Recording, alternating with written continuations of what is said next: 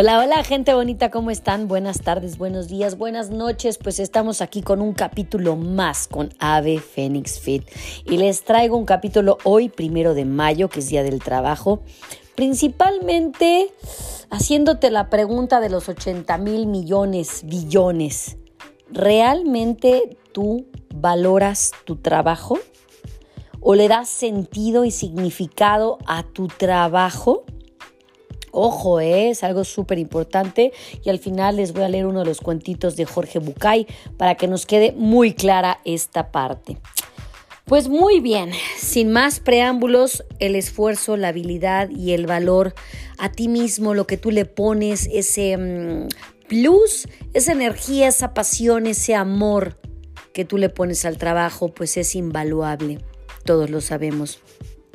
Porque primero, número uno, necesitas ese amor propio al plus, al máximo. Porque si hay muchas situaciones que nos llevan a minimizar, a desvalorar y a bajar esos costos en nuestras chambas porque nos da miedo quedarnos sin trabajo, nos da miedo darle el valor a nuestro trabajo, nos da miedo pedir, esto es lo que yo merezco, esto es lo que yo valgo. ¿Por qué? Porque todo empieza con el amor, propio, justa y sencillamente. Entonces, pues bueno. Número uno, vas a tener que hacer un reglamento interino en el cual vas a decir, ok, no voy a dar descuentos a menos que, bueno, pues yo quisiera dar algo de mi corazón a alguien que lo necesita o a alguien que realmente está pasándola complicado. Esa parte de la caridad es importante para que tú con ese conocimiento que tienes brutal eh, respecto a lo que tú sabes hacer, ya sea cocina, ya sea carpintería, ya sea maestro, ya sea instructor, ya sea, no sé, chef, lo que tú quieras, lo que tú eres en esta vida, le puedes meter ese conocimiento y ese plus de regalar o de bajar costos eh, en algún momento en el cual tú sientas que es válido. ¿Me explico? Bien, número uno, tienes que dar antes que recibir. ¿Por qué? La vida es más sencilla y gratificante, fíjate bien, cuando dejamos de preocuparnos de conseguir y empezamos a dar. Plantear nuestro trabajo con el que, mm, por ejemplo, ¿qué voy a aportar? En lugar de qué voy a recibir. Ese es el primer cambio a realizar. El objetivo de este mindset es focalizar la mayor parte del día en crear algo que ayude a los demás cuando nosotros no estemos. El simple hecho de hacerlo y saberlo es la mayor recompensa para tu espíritu. Por ejemplo, si tú eres un maestro, te estás enfocando en instruir y en el ver el futuro de tus estudiantes. Pero si tú ya tienes unos estudios, eh, callo, eh, lo que tú quieras, vas a cobrar referente a lo que tú sabes, porque lo que tú sabes y lo que tú haces, nadie más lo hace como tú. Habrá miles de maestros, pero nadie más tiene ese vibra, esa energía que tú. ¿Me explicó? Entonces, bueno, céntrate en largo plazo. Las personas tendemos a darle excesiva importancia a lo pequeño, pero urgente. Por ejemplo, los mails que se te acumulan en la bandeja de correo, esa llamada pendiente, las notificaciones de las redes sociales, todas estas distracciones se acumulan a lo largo del día, alejándonos de nuestro objetivo real del trabajo. Así que por eso tenemos que centrarnos en el objetivo final para darle ese plus que tú necesitas. Entonces, enfócate para que trabajes perfectamente bien como tú lo sabes hacer y que tengas todavía ese espacio libre y de ocio. Bien, entiende tu contribución. Una parte importante es que todos los trabajos cuentan, escúchame, y cada uno de ellos es importante a su manera como el sector de servicios, la construcción, trabajo de oficina, trabajo de casa, todos tienen un significado y todos tienen un sentido y todo es eh, necesitamos todos de todos. Me explicó el camarero con su trabajo, pues obviamente hace posible que todo quede perfectamente bien en un hotel. Los ladrillos en el albañil, por ejemplo, en la creación del hogar, el profesor está instruyendo a las futuras generaciones y pues estará formando familias, me explicó. Tu trabajo es sumamente importante y yo lo que quiero que... Em, te enseñes en este podcast es aprender a amarte, amarte lo suficiente para que respetes esos pensamientos y esos sentimientos hacia tu persona, en tu capacidad. Vas a meter todo lo que es esa energía positiva. Sí se han dado cuenta que cuando, por ejemplo, pruebas un pastelito y dices, no, hombre, es que esta persona lo hizo con mucho amor. Sí, efectivamente, las cosas hechas con amor saben mejor, se disfrutan mejor, gozas de un buen trabajo, pero vuelvo a lo mismo. Hay que saber valorarte lo suficiente para no mermar y no economizar y no estarte dando dolores de cabeza y, que digas, chin, mano, pues tuve que bajar mis costos porque qué tal si no se me vendía el pastel. No, siempre va a haber alguien que le va a gustar y que va a valorar tu trabajo. Ojo, entonces vas a meter toda esa energía positiva para meterle todo lo que es este trasladar a nuestro lugar ese positivismo, hablar con la gente, con los compañeros, con los clientes, compartir esa energía y esa visión es lo que te va a llevar a fortalecer tu trabajo, tu actitud, tu energía, tu gasolina, tu arranque. Es justamente esa energía, porque eres tan feliz en lo que haces. Si tú no eres feliz en lo que haces, ¿sabes qué? Cámbiate inmediatamente de trabajo, porque eso te va a llevar a trabajar de malas, a trabajar con jetota, a trabajar con desquitarte, quejarte y esperar a que sea viernes, sábado, para que puedas descansar. Los lunes con dolor de estómago porque es lunes. Ahí es cuando uno ya no está gozando su trabajo. Entonces, pues definitivamente entender en esta contribución de, esta energía que tú le vas a poner a tu trabajo, este es el verdadero trabajo. A mí me llegó a pasar muchas veces en la vida, eh, angustiosamente cuando yo criaba a mis hijos, esta situación de, pues chin, mano, pues voy a dar un descuento con tal de tener un poquito más de trabajo y, este, y poderlo sacar adelante. Yo tenía pánico, tenía miedo de no tener esa capacidad eh, no creía en mi, capacidad más bien de, de, lo que yo había estudiado. Soy instructora de pilates, estudié ballet, estudié jazz.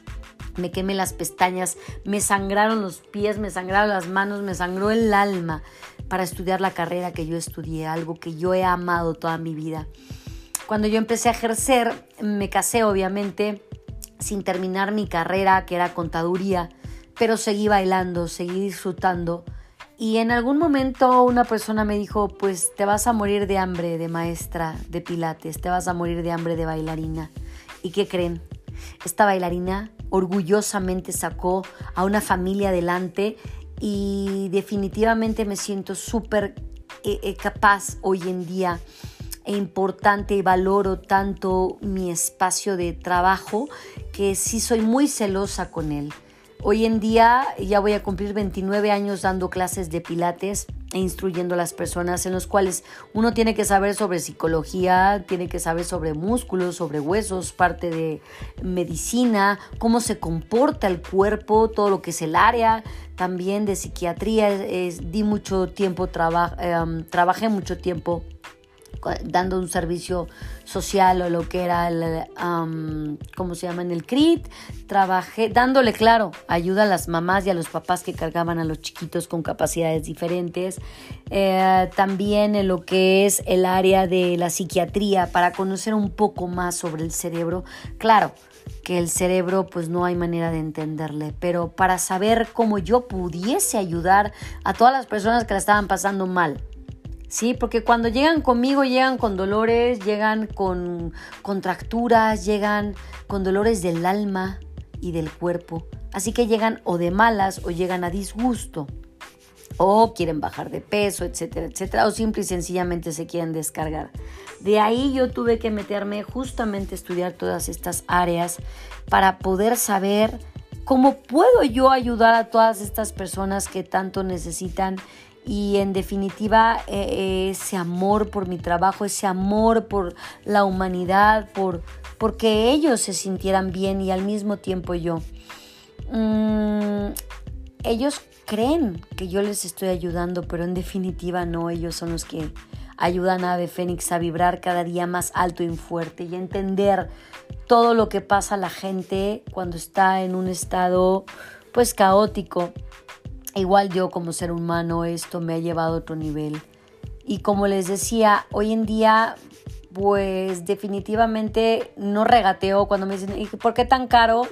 En definitiva, yo estoy en costos reales, palpables y fáciles de adquirir cualquier terapia conmigo, ¿no? Y también tengo becas, porque obviamente eh, dar esta parte de mi trabajo a personas que lo necesitan alimenta el espíritu y es eh, eh, respirar igual ayudar. Entonces, en definitiva, yo es, como les digo a, varios de mis alumnos, ¿por qué no vas a trabajar con fulanita? Pues la verdad, mira, se atrasa mucho en pagos. Eso es número uno. Es como si la gente este, le dijera, ¿sabes que hoy no vas a comer, eh? Punto. Y no se ha dado cuenta, no, se, no calza la chancla ajena, pero tú vas a hacer valer tu trabajo de tal forma que dices, ¿sabes qué? Mi trabajo vale y no te voy a permitir que abuses de mi ser, de mi persona, de mi trabajo y de mi buena, buena voluntad. Puede pasar una ocasión, puede pasar otra ocasión, etcétera. Pero ya cuando pasa seguido, sabes que vele dando aire. Porque la gente no entiende. Ay, te deposito después y el después nunca llega. Ay, no sé qué pasa con la plataforma. Ay, fíjate qué raro. Y les das miles de opciones, ¿eh? Pero bueno. Así es. Entonces, ahí, de ahí depende el el amor propio que tengas hacia tu persona para hacer valorar eh, tu esfuerzo, tu quemada de pestañas, porque lo que tú sabes hacer de esa manera, nadie lo sabe hacer, no como tú, somos individuos. Así que individuos, escúchelo bien. Ahí les va el cuentito de Jorge Bucay que tanto me gusta. Érase una vez, ahí les va. Ay, cómo me encantan estos cuentitos. Érase una vez un joven, ahí les va, espérenme. Vámonos. Aquí lo tengo. Tantarán, aquí lo tengo. Se los voy a leer rapidín porque no me lo sé de memoria. El verdadero valor del anillo se llama el cuentito. Érase una vez un joven que acudió a un sabio en busca de ayuda. Maestro, vengo porque me siento tan poca cosa, tan desvalorado, que no tengo ganas de hacer nada. Me dicen que no sirvo para nada, que no hago nada bien, que soy un torpe, que soy un bastante tonto. ¿Cómo puedo mejorar? ¿Qué puedo hacer para que me valoren más? El maestro sin mirarlo le dijo, ¿cuánto lo siento muchacho? No puedo ayudarte ya que debo resolver primero mi propio problema. Quizás después. Y haciendo una pausa, agrego, si quisieras ayudarme tú a mí, yo podría resolver este tema con más rapidez y después tal vez te pueda ayudar. Encantado, maestro, encantado, titubeó el joven sintiendo que de nuevo era desvalorizado sus necesidades postergadas. Bien, le dijo el maestro, se quitó un anillo que llevaba en el dedo meñique de la mano izquierda y dándoselo al muchacho añadió, toma el caballo que está allá afuera y cabalga hasta el mercado. Debo, debo, de vender este anillo porque debo de resolver una deuda. Es necesario que obtengas por él la mayor suma posible y no aceptes menos de una moneda de oro. Vete y regresa con esa moneda lo más rápido que puedas. El joven tomó el anillo y partió. Apenas llegó al mercado, empezó a ofrecer el anillo a los mercaderes que lo miraban con algo de, interés hasta que el joven decía lo que pedía por él. Imagínense, pobre muchacho. Cuando el muchacho mencionaba la moneda de oro, algunos reían, otros le gritaban en la cara y tan solo un anciano fue lo bastante amable como para tomarse la molestia de explicarle que una moneda de oro era demasiado valiosa para entregarla a cambio de un anillo. Con afán de ayudar a alguien, le ofreció una moneda de plata y un recipiente de cobre. Pero el joven tenía instrucciones de no aceptar menos de una moneda de oro y rechazó la oferta. Después de ofrecer la joya a todas las personas que se cruzaron con él en el mercado, que fueron más de 100, el abatido por su, él, abatido por su trabajo, montó su caballo y regresó. ¿Cuánto hubiera deseado el joven tener una moneda de oro para entregársela al maestro? y liberarlo de su preocupación para poder recibir al fin su consejo y su ayuda. Entró a la habitación. Maestro, dijo, lo siento, no es posible, no pude conseguir lo que usted me pidió. Quizás hubiera podido conseguir dos o tres monedas de plata, pero no creo que yo pueda engañar a nadie respecto del verdadero valor del anillo. Eso que has dicho es muy importante, joven amigo, contestó sonriente el maestro.